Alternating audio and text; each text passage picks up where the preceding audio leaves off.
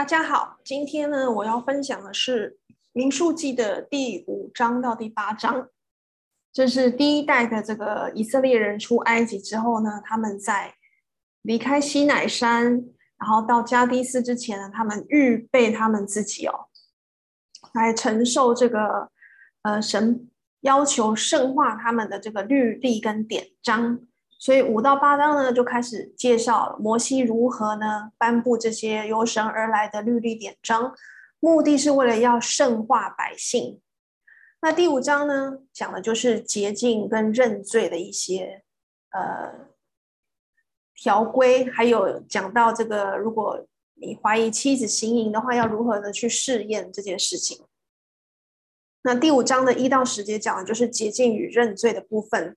这段经文呢，就谈到以色列人为了保持呢，以色列营免受污秽呢，所要做的一些预防的工作。那在第三节呢，我们看到民数记第五章第三节说，无论男女都要使他们出到营外哦，它是指那些长大麻风，还有患漏症的，还有就是因死尸不洁净的哦，无论男女呢，都要出到营外，免得污秽他们的营。这营是我所住的，那这句话是耶和华晓諭摩西说的，所以这个这个营是我住的，就是说这个营是神住的，那也呼应了生命记二十三章十四节哦，他那边所说的神常在营中行走，神常在营中行走。生命经二十三章十四节他怎么说呢？他说：“因为耶和华你的神常在你营中行走，要救护你，将仇敌交给你，所以你的营理当圣洁，免得他见你那里有污秽，就离开他。所以这个也是给我们很好的提醒哦。基督徒，我们的这个身子啊，身心应该是要圣洁的。如果我们哦身心有污秽的话，神没有办法就是保护我们。”所以，我们必须要做好我们自己洁净自己的责任啊。那么，神呢才能够帮助我们。会幕跟约柜呢，也是放在营中啊，所以这也是代表了耶和华是住在他们当中啊。那这一点呢，使营呢成为神圣洁的地方，不洁的、不纯净的，通通都要把他们除去啊。他们跟圣物呢是势不两立的东西。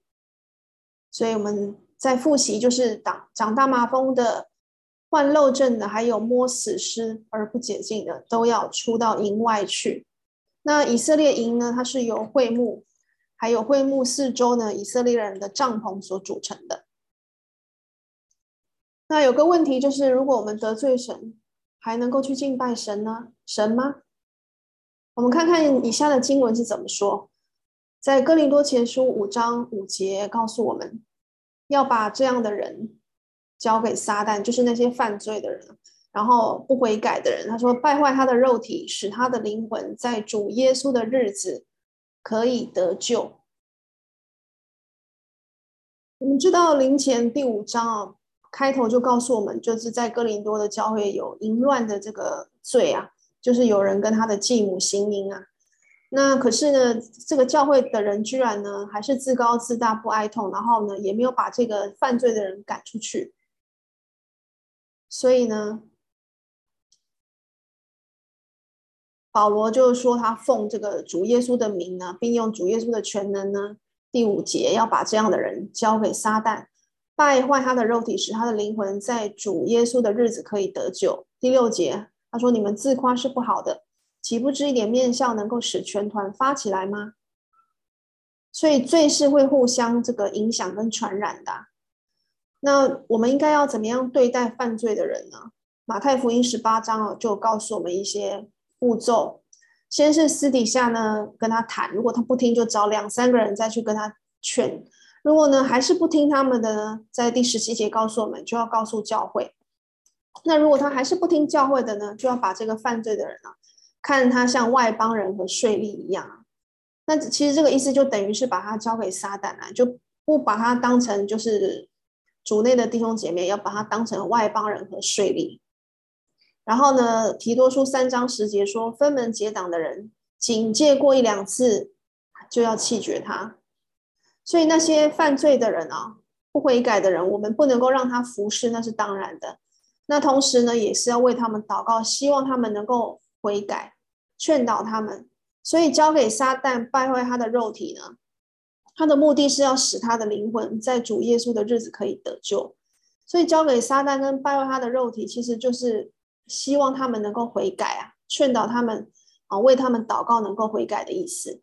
其实也就是交给神呐、啊，让神来透过他的方法，啊，也许透过一些他所能够使用的这个人呐、或者是甚至是撒旦的这个这个介入呢，来使使他能够有机会悔改。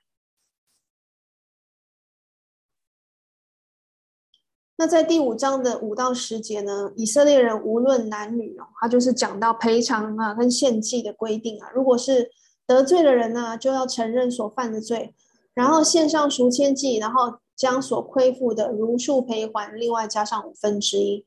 这个在呃立位记呢，在第应该是在第五章的时候啊，第六章的时候就是有讲到赎愆祭的地方的这个部分。如果被亏负的人死了或不知所踪，那这个赔偿就交给那个人的近亲。那如果也没有近亲处理呢？赔款呢就要交给祭司。再过来呢，十一节到第第三十一节讲的是遗妻行淫啊试验之法。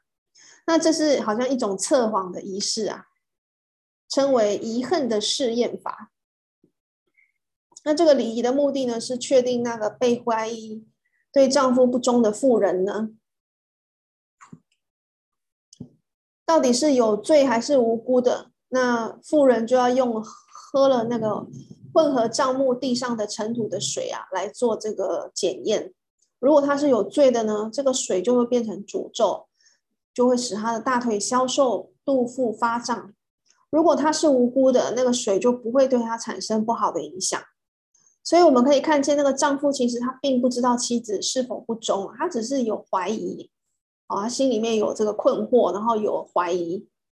然后，所以呢，这个时候呢，祭司就要用瓦器把水和尘土混合，然后呢，叫这个妇人蓬头散发，站在耶和华的祭坛面前，再把素祭放在他手中。其后呢，祭司就叫他同意起誓，说他若是有罪，就会受咒诅。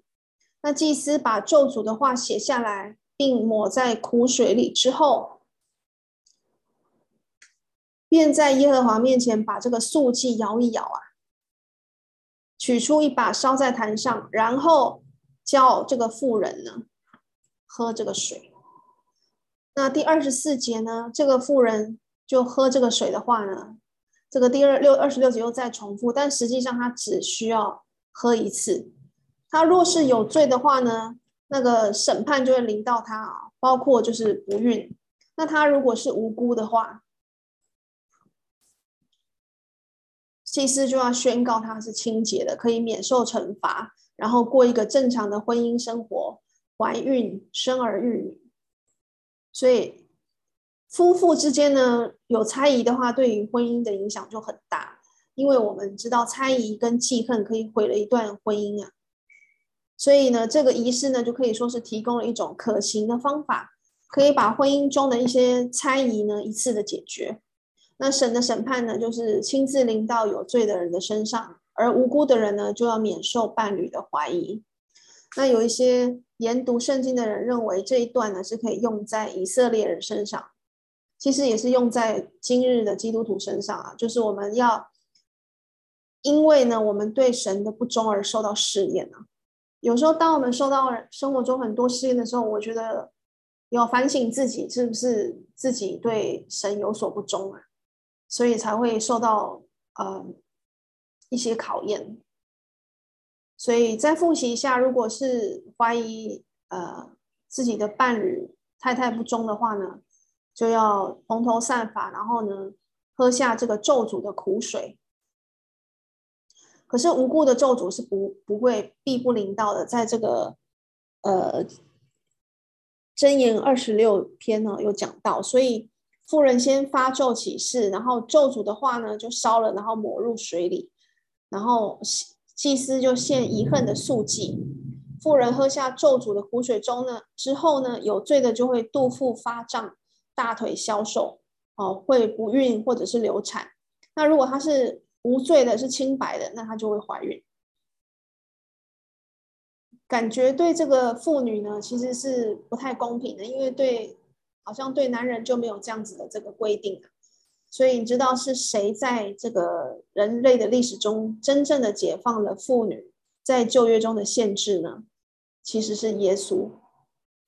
耶稣曾经呢和马大、玛利亚这对姐妹大谈圣经啊，这个在当时的以往的这个历史啊是不可能的。另外，我们也知道呢，在约翰福音八章呢一到十一节有一个记载，谁谁无罪的故事啊，一个很著名的，就是有一个行淫的妇人被抓，带到主耶稣面前。那按照犹太律法，这个女人是要被石头打死的。可是主耶稣却反问他们：你们中间谁是没有罪的，谁就拿石头先打他。结果一个人一个一个人就离开了。所以主耶稣就说：没有人定你的罪吗？他说：我也不定你的罪。去吧，从今以后不要再犯罪了。所以可以看到，这个主耶稣他在很多方面他是解放了女人啊，让女人也同样的有被赦罪，然后呢听福音的这个权利。接下来我们进入第六章啊，讲到做拿细耳人的这个条例。拿细尔人的一词呢，它的字根的意思就是离俗。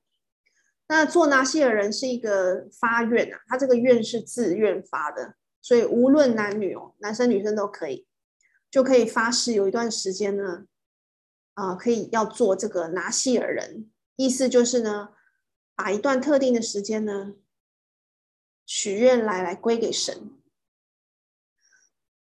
那一个人拿细尔人的愿呢，可以为期一百天，不过一般呢是三十天。那这种。呃，还有一种特殊，就是就是终身做拿细尔人的，例如我们在圣经中可以看到撒摩尔，还有参孙，还有施浸约翰，他们三个都是终身的拿细尔人。那还有一种例外，就是父母呢为女儿许下终身做拿细尔人的愿啊，那这就是萨摩的例子嘛。那这样子的做拿细耳人的这个愿呢，它包含了三种规定哦。第一个就是远离清酒浓酒不可吃，甚至不可以吃葡萄树的果子，就是任何葡萄类的制品，通通不可以吃，包括酒啊、醋啊、葡萄汁，还有鲜葡萄、干葡萄都不可以。那我们要注意，在圣经中啊，旧约中这个浓酒，新约也是一样，浓酒是指发酵的，那清酒呢是未发酵的。那耶稣其实是把水变为清酒啊，所以这个清酒就是等于是葡萄汁，它是没有发酵的饮料，所以并不是含有这个发酵的酒精的成分。第二个呢细耳人许愿的这个规定呢，包括不可剃头发，然后要任由头发生长，因为呢长发是谦卑的象征。第三个规定就是不可以挨近死尸，哈，不管是谁的尸体都不可以接近，就算是自己的父母也不例外。动物的尸体也不可以。那我们可以看到这三个规定啊，酒它是代表人类的喜乐，那长发呢，既是人男人的羞耻，也是谦卑的象征。那死尸呢，就是会使人不洁啊，所以遭到这个禁止接近。那拿细人是很让人费解的一群人啊，在路加福音十四章二十六节说他们。为要喜乐，就远离喜乐；为要刚强，他变得软弱；而为要爱他的亲人呢，他恨恶他们。我们看一下路加福音原文是怎么说的。他在二十六节说：“人到我这里来，若不爱我，胜过爱自己的父母、妻子、儿女、弟兄、姐妹和自己的性命，就不能做我的门徒。”二十七节。凡不背着自己十字架跟从我的，也不能做我的门徒。所以我，基督徒当然是要照顾自己家的人哦，要孝敬父母，这也是神在圣经里面告诉我们。可是呢，我觉得当我们一旦理解到所有世上这一切美好的人事物都是来自于神的时候啊，我们就能够很很比较容易的理解这个这个诫命，就是说一定要把神摆在第一，因为他是所有这些事情、这些人的美源头啊，没有神就没有我们，也没有我们所爱的这些人。那还有就是在路加福音第九章五十九到六十节呢，也有。提醒耶稣要告诉那些要怎么样彻底委身，就是说要任凭死人埋葬他们的死人，你只管去传扬神国的道，因为神国的道是最重要的，它比世上任何一切事情都重要。因为世上这一切的关系啊，然后这一切的感情啊，然后通通都是短暂的，只有在这个永生里面呢，这些关系才是永久的。那我们复习一下拿细人跟大祭司和普通祭司做一个比较。拿细人呢，首先他是不可以挨近任何死尸的，包括父母，然后也完全不可以吃任何葡萄制品，不可剃发，不可剪发。他的分别的记号就在于他的头发，然后他是生命式的侍奉，不穿圣衣，然后在生活中服侍神，他没有特权。所以他要自食其力。大祭司呢，他是不可挨近死尸，包括父母哦，这点是跟拿细耳人一样。然后呢，他是不禁止任何葡萄制品，只有在进会幕侍奉的时候呢，是不可以饮酒的。那他不可以剃头，可是需要剪头发。那以下这些，呃，刚刚从普通祭司他是也不可以挨近死尸啦，可是。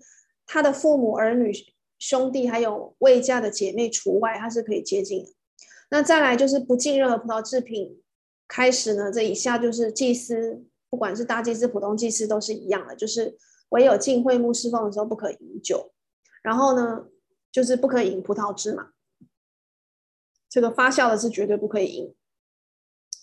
然后呢，不可剃头，但需剪头发。那祭司的分别的记号是在他们的圣冠，那这是一种职务式的侍奉。大祭司他穿的是大祭司袍，普通祭司穿的是细麻布内袍。那他们都是在圣所里服侍神，他们呢有特权，他们无分无业，可是有特权，所以是接受呢这个人民的奉献。那如果呢在第九节到十二节，一个人无意间摸了死尸呢？他就破坏了誓言了，就要有一些补救的步骤，就是要进行七天的这个洁净的程序。第七天他还要剃头，那第八天呢，献上两只斑鸠或两只雏鸽，一个做赎罪祭，一个做燔祭。此外还要献一只一岁的公羊羔做赎愆祭。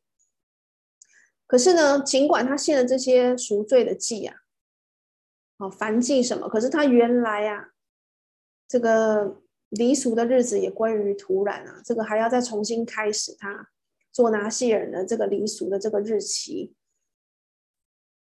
所以对我们来说呢，就是我们虽然会有信心后退的时候，我们可以再回到神身边，可是，一旦我们离开了神的那一段日子，跟神没有相交的日子，就等于是荒废了。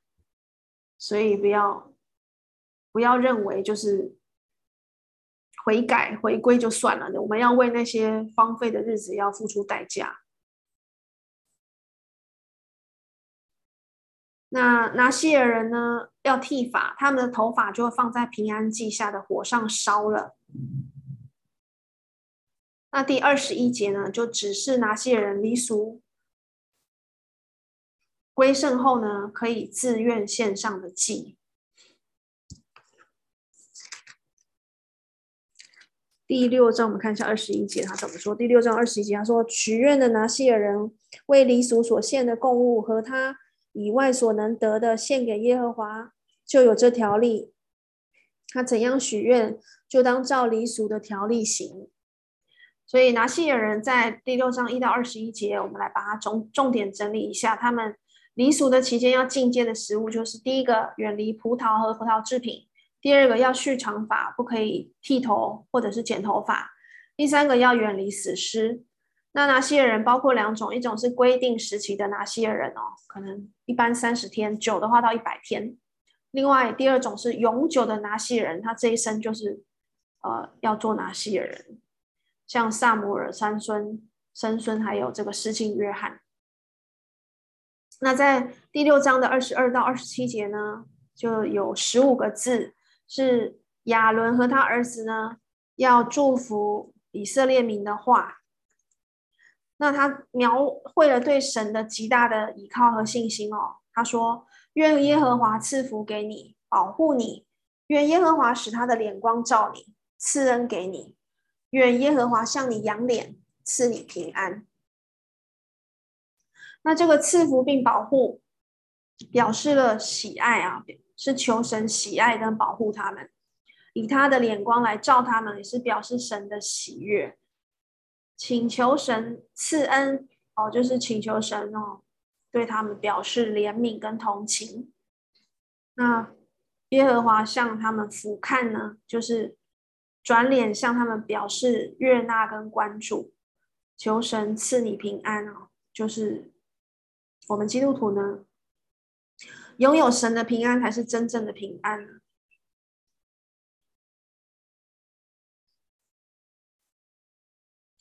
那要注意的是，我们并不是所谓属灵的拿细耳人啊，我们可以说是今日的祭司。我们不是拿细耳人，可是我们是祭司。那设拿细耳人的目的呢？我想是否是告诉我们做一个一个很。示范跟提醒呢，因为其实呃，基督徒并不是一种职务式的侍奉，而应该是一种生命式的侍奉。那拿西尔人在此就可以说是一个模范呢。那新约中自愿做拿西尔人的有一个使徒呢，就是保罗。所以不不仅是那个施浸约翰，还有这个使徒保罗，他也是。呃，自愿做拿西尔人。接下来我们进入第七章，第七章讲的是族长的献祭哦。我们今天讲的五到八章都是在讲律例典章。刚刚我们已经看了洁净的这个典章、认罪的典章，然后看了哪些人。现在我们进入了族长的献祭，哦，就好这个献祭这个这个议题呢，就好像把我们带回了出埃及记四十章十七节哦，因为当时在呃。出埃及的第二年的正月初一呢，帐目就在摩西的这个督导下就建立起来了。那族长呢的这些族长的名字，在这个民数记的一章五到十六节，还有第二章中已经有有把它记记录下来。那首先呢，就是先有六辆棚子车，还有十二只公牛啊。那这些都是用来呃运载这个会幕的这个设备。不过呢，这些车跟牛是没有给哥辖的子孙哦，因为哥辖的子孙他们必须要用他们的肩头、他们的肩膀来抬圣殿里面那些贵重的器皿啊，就是我们之前呃在第三章、第四章讲的，就是他们要搬的是施恩座好哦，香坛、神社饼的桌子，还有金台、金灯台那些要用杠子穿，然后躺。扛在他们的肩上。那负责账目的哦的革顺族呢，就分得两辆牛车。那负责板跟柱比较重嘛，那个米拉利族他就得了四辆牛车来搬运这些东西。那各族长要做什么呢？他们就是为坛献祭，他们要准备呃银盘、银碗、金鱼，还有素祭、凡祭、平安祭跟赎罪祭哦，他们要负责为这些做准备啊。那这个组长的献祭呢，重重复了十二次哦，每因为每一天哦，每一个组的轮流献，重复十二次，那为期总共十二天。那这也是呢，就是就是第一次哦，会幕设立后的第一次正式的献祭。那这第七章就是一段一段的哦，第十十二次的重复讲说他所献的东西是什么什么。那也许呢，看起来好像是旧约中最长的一章啊，就是次于诗篇一一九之外的第二长的。那它就是一直十二次的不断的重复。可是呢，我们也看到，就是神是纪念人的奉献的哦，他不会忘记任何人为他做的奉献，他还把它一一记录下来我们如果翻到第七章，就有看到一段一段在讲说是谁啊，首领是谁啊，叫什么名字，他的公务是什么。神是很看重这些的，他不会忘记任何为他做出奉献的人。所以呢，他很细细致的、一一的把它记录下来，而不只是一笔带过。看到这里，应该会感到蛮安慰，就是我们只要是我们心里啊为神所做的，纵使是一个想法、一个念头，然后把它做出来的一个事工、一个服事，我们是我是为神而奉献而做的，神都会记录下来啊，就就很感谢神，他是这样。他是这样不会忘记我们所做的这个为他所做的奉献。那每这个支派领袖所献的供物呢，有银盘、银碗、金金鱼。金鱼里面就是放香嘛，它象征祷告。那银碗跟银盘就是放调油的细面，是做素素祭用的。那油是代表圣灵，所以就象征了蛮有圣灵的圣洁生活。那他们也献了燔祭、赎罪祭跟平安祭哦。用到的有公牛、公绵羊、公山羊，还有一岁的公羊羔。那在献祭结束的时候，摩西他进入了至圣所，听见神的声音从施恩座上跟他说话。也许呢是表达呢，神呢他满意众族长所献的礼物。在这边我们也要注意到，摩西他是属于地位支派，但是他并不是属于祭司，因为祭司是。亚伦跟亚伦的后代才可以做的，不过神却破例的哦，让他可以进入至圣所，而且还吩咐他要这样做。在出埃及记二十五章二十一到二十二节，我们也看到神哦，让这个吩咐摩西啊，哦进到这个施恩座哈，因为他神说要把赐要要叫他把那个赐给他的法版放在这个约柜里面，然后神也告诉摩西说：“我在那里呢。”就是我在这个施恩座上要与你相会，那和你说我要吩咐你所传给以色列人的一切事情。那补充一下呢，我们献牛羊为燔祭或者是平安祭的时候，我们刚刚有讲嘛，这个每一个支派啊，他们就是献供物嘛，然后有燔罪赎罪祭跟平安祭。可是呢，在献燔祭或平安祭的时候呢，都一定会配上素祭跟奠祭哦，啊，一定会配上素祭跟奠祭。燔祭跟平安祭献的就是绵羊羔啦，公绵羊跟公牛，那一定会配上素祭。素祭呢就是细面，就面粉，还有油。哦，可能它搭配的这个比例不一样。如果是配一岁的绵羊羔，我举例就是配十分之一一法，就是。相当于两公升的细面，然后油呢就是四分之一星，大概相当于现在的一公升。那奠祭就是献酒，当然是没有发酵的葡萄汁喽。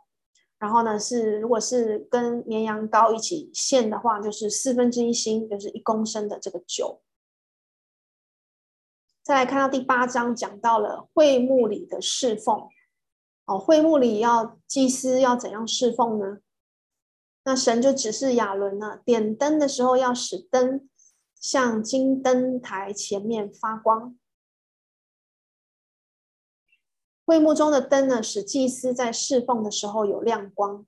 那这个光也表示神住在他们中间呢。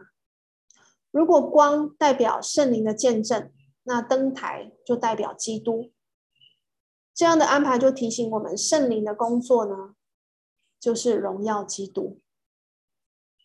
因为金灯台就是代表基督嘛，光就是圣灵，圣灵的这个见证跟圣灵的工作。那在第八章五到十三节呢，就是描述利未人啊，怎么样洁净他们自己，他们用除罪水弹在身上。哦，在第十九章我们会有这个进一步的这个讲到这个红母牛的这个。这个灰啊，就是怎样，就是做除罪水弹在身上，然后也要用剃头刀来刮全身，然后洗衣服来洁净自己。那以色列民的代表啊，以色列民的代表在会幕门口按手在利未人的头上。那亚伦呢，也将他们奉到耶和华面前，当作摇祭。这使我们想起罗马书十二章一到二节哦，那里指今天的信徒要把自己的身体献给神，当做活祭。摩西之后呢，就献上一个凡罪、一个凡祭跟一个赎罪祭哦。所以这个利未人哦，他们是把他们自己奉到耶和华面前，当做摇祭。那罗马书十二章一节告诉我们，就是我们要把身体献上，当做活祭，是圣洁的，是神所喜悦的。所以第第十二章第二节，不要效法这世界，只要心意更新而变化，叫你们查验何为神的善良、纯全、可喜悦的旨意。那第十四节，第八章十四到二十二节呢，就是重生啊，神重生，他已经拣选。以色列呃，拣选利未人啊，利未人来归他自己，就是代替呢以色列人中一切投生的投生的长子啊。这是神在出埃及之后分别为圣归他自己的，所以利未人被委派去服侍众祭司哦。那以色列人也按照神的吩咐。把利未人分别为圣，那利未人就开始了他们与会幕有关的侍奉。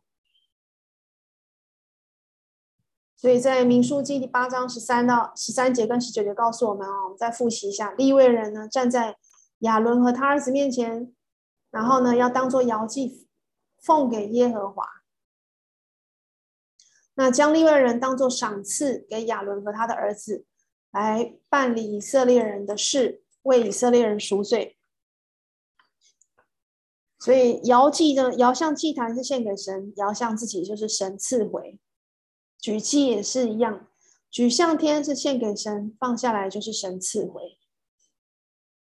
那这个立位人呢，开始侍奉神的这个年纪哦，在民数记第四章第三节指的是三十岁，可是呢，在第八章二十三到二十六节是从二十五岁，他讲二十五岁到五十岁。那这中间的这个五五年呢，二十五岁到三十岁这五年呢，有人说它是一个实习啦，见习期。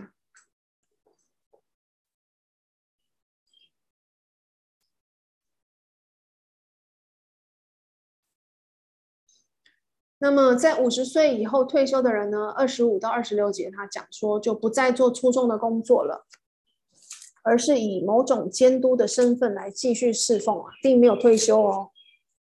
老基督徒并没有退休，而是做这个不粗重的工作。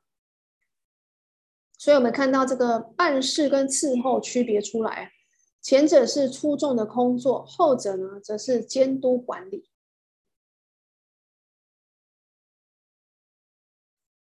嗯、八章二十五节，到了五十岁要停下退任，不再办事。二十六节，只要在会幕里和他的弟兄一同伺候，谨守所吩咐的，不再办事了。至于所吩咐立位人的，你要这样向他们行。所以就是办事是指粗重的工作，那伺候呢是指监督管理。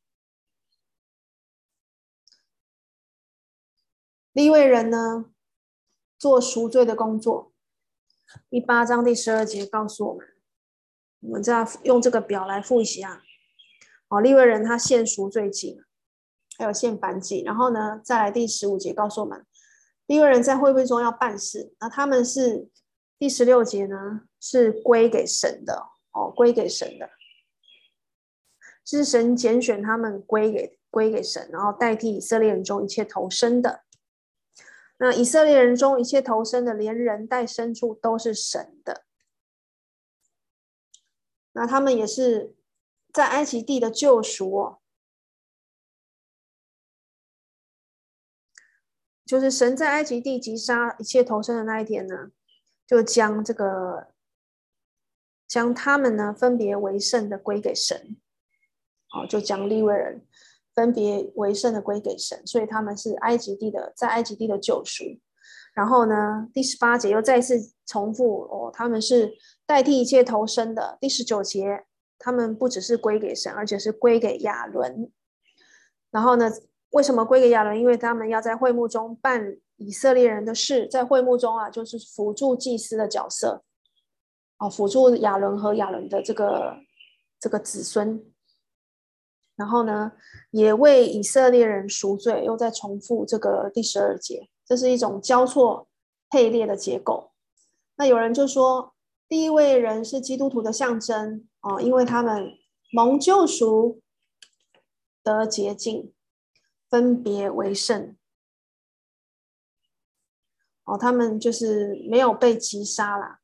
哦，他们代替一切投生的，在这个神在埃及地击杀一切投生的那一天哦，他们被救赎了，而且他们得到洁净，然后被选来分别为圣的侍奉神，并且在这个地上是没有产业的，神就是利未人的产业。哦，神就是我们基督徒的产业。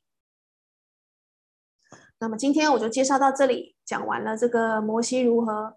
要求圣化百姓的律例典章，我们讲到了这个洁净的这个一些规矩，然后呢，讲到拿细耳人，讲到族长的献祭，啊，讲到利未人在会幕里的这个工作，他们的侍奉，他们的身份。